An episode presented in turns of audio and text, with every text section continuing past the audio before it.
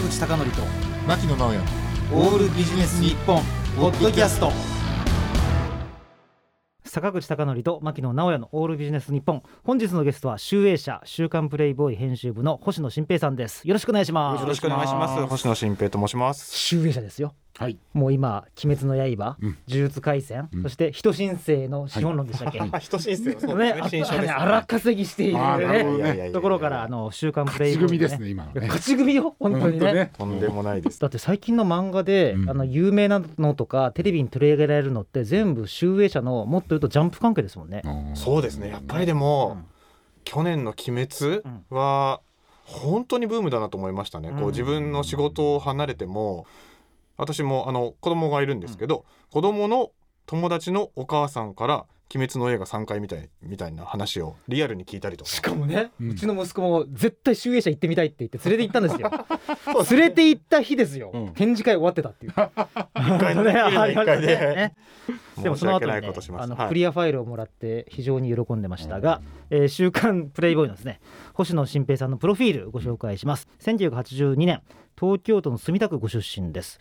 同世代の有名人まあ同学年ということらしいんですが、は宇多田ヒカルさん吉田沙保里さん北島康介さん藤原竜也さんそしてフカキョンですね岡田京子さんなど、はいまたジャーナリズム的には少年 A 世代まあこれはねスマのニュータウンで起きたそうですね。はい。某事件ですが、えー大学時代には日本放送のスポーツ部で野球サッカーの中継補助のアルバイトのご経験もおありです大学卒業後集英社に就職し週刊プレイボーイ編集部に配属になっておりますで16年目ということなんですが星野さんまずちょっとはいリスナーの方のために、はい。週刊プレイボーイはい。名前は知ってるけどどんな雑誌かってご存じない方もいると思うのでそうですね。はい。簡単に教えていただくと、まあ、ジャンルとしては男性向け総合週刊誌うんというポジションになると思うんですけれども、まあ、本当に皆さんのイメージで言うと表紙のグラビアみたいなイメージが強いと思うんですが、まあ、その柔らかいものから実は政治経済みたいなすごく硬いものまで本当に多分、あのー昔こういうごったにの雑誌っていっぱいあったと思うんですけれども、うんはい。まあ、ある意味まあその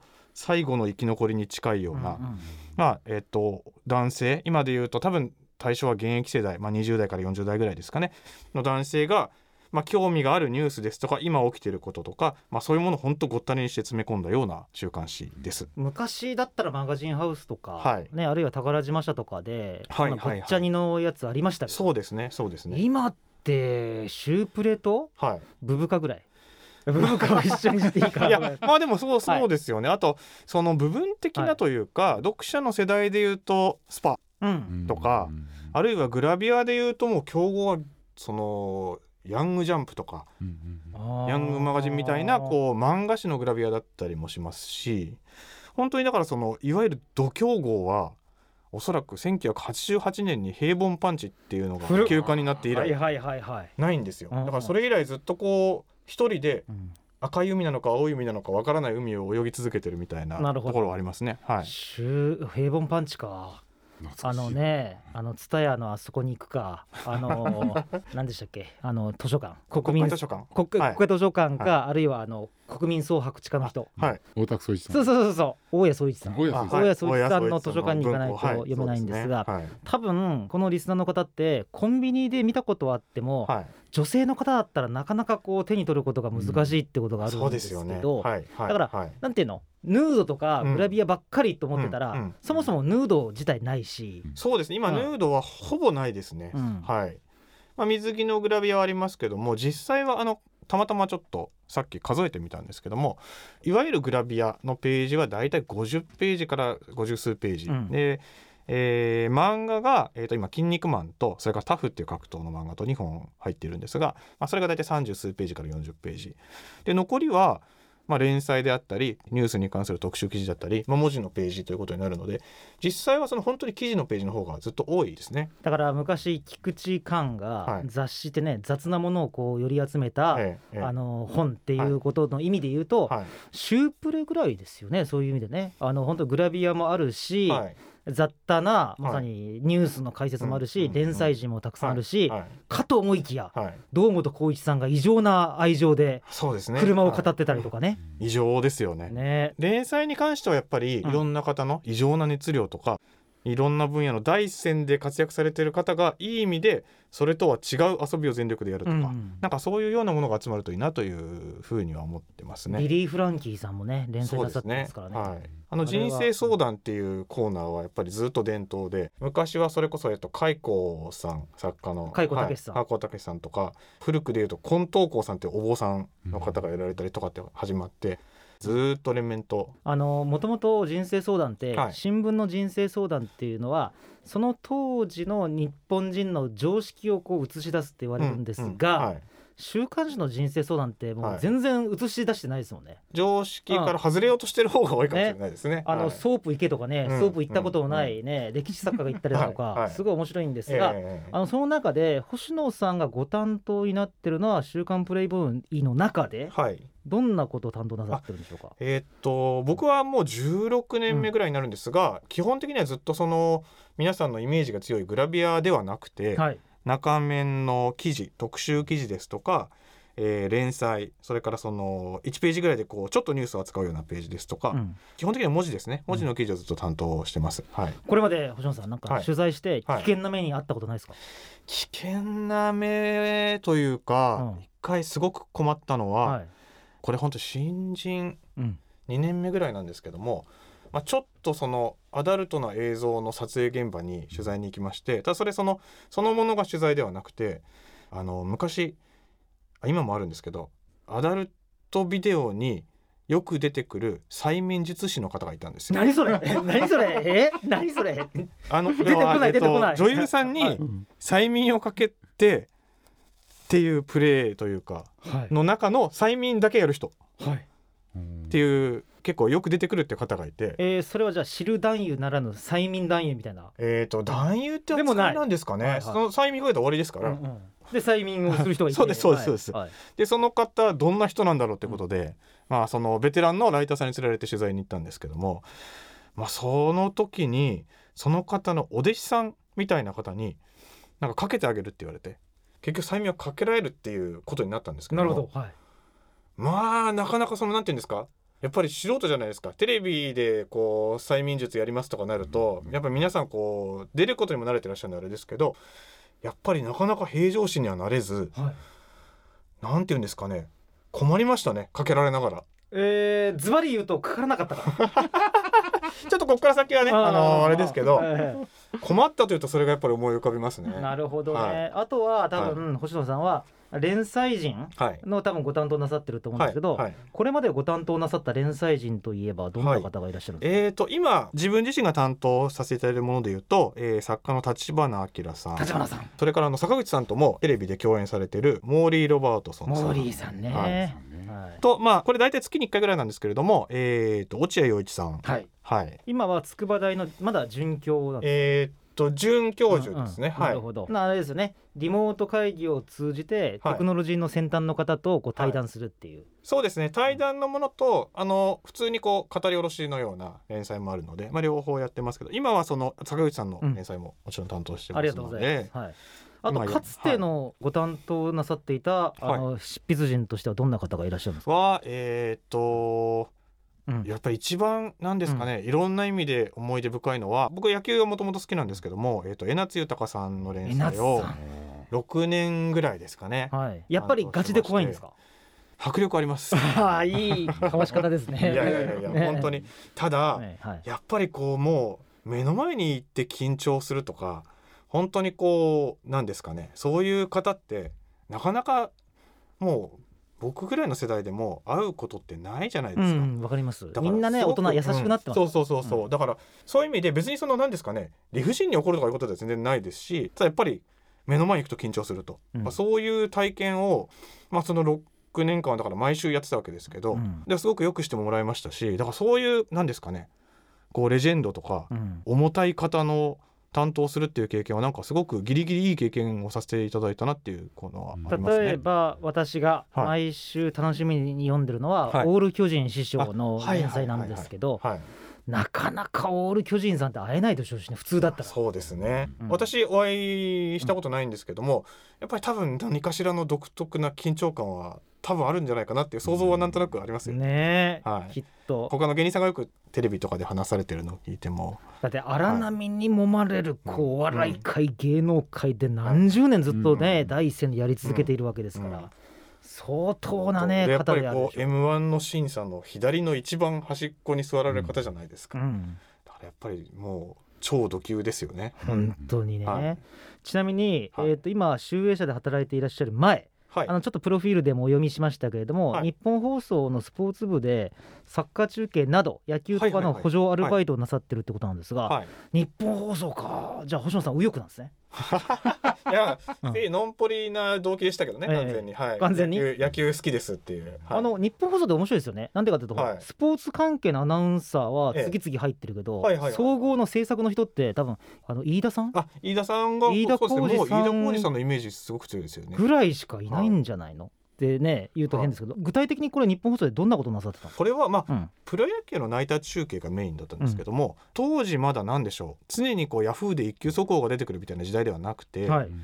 そうすると中継例えば今日東京ドームで巨人対阪神の試合を中継してますと、うん。なった時に試合中にこうキンコーンここで他球場の途中経過ですみたいなこう途中経過が入ることあるじゃないですか。あれを結構人力でやってまして。その間にバイトが結構入ってたんですよ。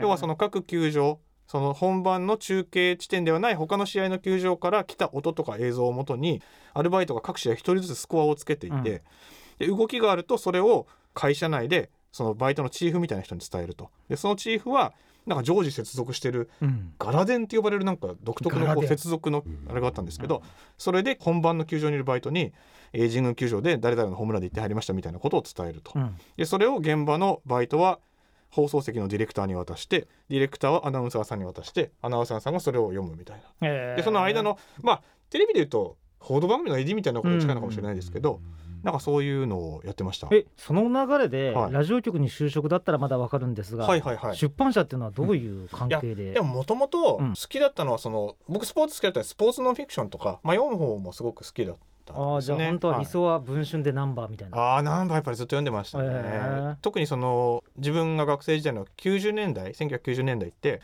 2002年のワールドカップに向けてこうすごくスポーツノンフィクションが日本で広がっていった時代だったのでいろいろその本当にスポーツ畑のノンフィクションもあれば、えー、と村上龍さんとかうんうん。加瀬清舟さんみたいな作家の方がスポーツのものをエッセイとして書くとか、まあ、いろんなこう方向にスポーツの文字のものが広がっていった沢木さんとかもねね。なかなかはい。微文でお書きになってましたもんね、はい。ナンバーで、そういう意味では、ナンバーの創刊号に載せたのは江夏さんの21級っていう日はい、本シリーあのね文庫にもなりましたけどはね、い、そうですね。でそういうのが良かった中で、まあ、はい。集英社という選択肢があってそうですね。はい。星野さんちょっはい。と答えにくいかもしれませんが、はいはいはい。シュープレから「週刊少年ジャンプ」っていう移動ってあるんですか、えーっともちろん、ん。えーっと原則的にというか制度上ないわけではないですけど例としてはほとんどないんじゃないですかね。もしかすると,、えーっと先にジャンプ「週刊少年ジャンプ」とか、むえーっと今名前変わってますけど月刊の少年ジャンプとか、うん。今ジャンプスクエアって言いますけど漫画の編集をしてから「週刊プレイボーイ」に来てうん、もう一回漫画に戻るってことは多分あると思うんです。なるほど。ただえっと週刊少年ジャンプに移動したっていう話はあんまり聞かしてる限りは聞かない。あのね、あのバクマンって漫画があるでしょ、はい。あの漫画家が二人組で、はい。ななんとかね花咲かせようという、はい。はいあれで、うん。あの持ち込みをするわけですよ、ね。漫画雑誌の編集者に、はい。まさにその光景が集英社で繰り広げられていて、あれは緊張しますね。だから多分地方から上京して神保町ってどこかはよくわかんない、はい。ね、青年少女たちがやってきて原稿を片手にこう震えながら編集者の方をねこう待っているっていそううですね。まあでも意外になんか漫画で書かれてるような編集者の人ってなかなかいなくて 優しい人ばっかりですよね。まあそうですね。昔はちょっとわからないですけど、うん。今ははい本当にそうだと思います。であとやっぱり、うん。特にその「週刊少年ジャンプ」っていうのはあのー編集者も自分でこう作家さんと一緒に新しい連載を立ち上げてそれがヒットしたことが要は実績というかうん。なるんですよ、だからいくら例えば超人気連載を引き継いでそれが引き続き売れてもうん。それはやっぱりその編集者のなんていうんですかね本当の実績じゃないって言い方は分かんないですけども、なんでこう持ち込み新人の持ち込みみたいなものがあるとやっぱり若い順にこう電話を取ったりして、新人の編集がなるべく受けるとか。あじゃあ鳥島さんみたいな人が一番最後。えっ、とそうですね。だから、はい。でもその鳥島さんも当時はだからそういうのを一番に受けてたところから始まってる鳥山明ですけどなるほど。はいはいあのちなみに今持ち込みっていう言葉がありましたけど、はい。シュープレに対してこういう企画したいとか、はいはいはいこういう連載書きたいですっていはいう持ち込みってないんですか、持ち込みはあんまりないですかね、あじゃあ聞いてるライターさんチャンスですね。うん。そうですね。ね。意外とそうかもしれないです。ただよく言われるのは、やっぱりシュープレってすごい分かりづらいって言われますね。ライターさんとかに。その要はどういう企画がいいのかとかだ僕らも逆にずっと中にいるんでそうかという感じはあるんですけど。例えばね、はい。これ名前は出しませんけど、はい。不走者がやってる雑誌みたいに、はい。貧困女子貧困男子だけをね、特集するわけでもないからってことですよね、なんかそのうん。何ですかね。あの扱ってる事象はメジャーなんだけどその切り口が難しいみたいなことはよく言われますね。例えばですが、連載陣を決める時ってどうやって決めるんですか、特集もそうなんですけど、はい。基本的には最終的には編集部の編集部員一人一人が企画を出します。うんうん。連載新連載募集しますってなったらやりたい新連載を出しますでそれを編集長なり副編集長なりがもうジャッジすると。非常にシンプルですね。でジャッジされて通ったものは連載でも特集でも基本的にはその編集長が担当するので。これね、はい。星野さんこれ非常に聞きづらいんですけど、はい。連載ってあんまり関係ないような気がするんですが、はいはいはい。グラビアのうん。女の子、うん。まあ、ちょっと今最近のコンプラ上で言うと女性って言っておきますが、はい。表紙の女性と特集記事ありますよね、はい。はい。その中で売れ行きって全然違うんですか、えーっと、うん。